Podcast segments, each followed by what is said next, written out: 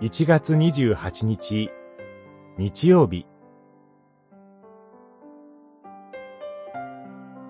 キリストの権威ある言葉に立つ。マルコによる福音書、一章、21節から28節人々は皆驚いて論じ合った。これは一体どういうことなのだ？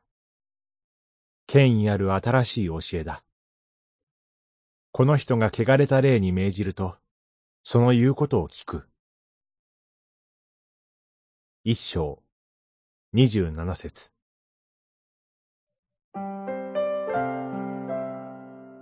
カファルナウムの街道に、悪霊に取り憑かれている男がいました。彼はキリストを見ると、ナザレのイエス、構わないでくれ。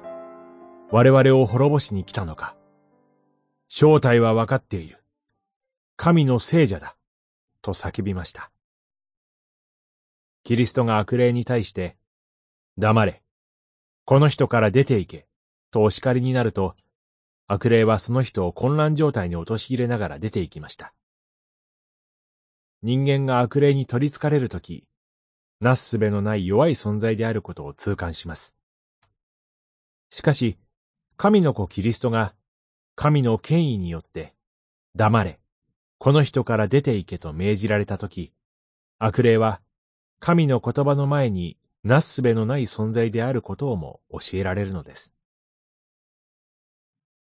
キリストの弟子である私たちもまた、悪霊からの攻撃にさらされます。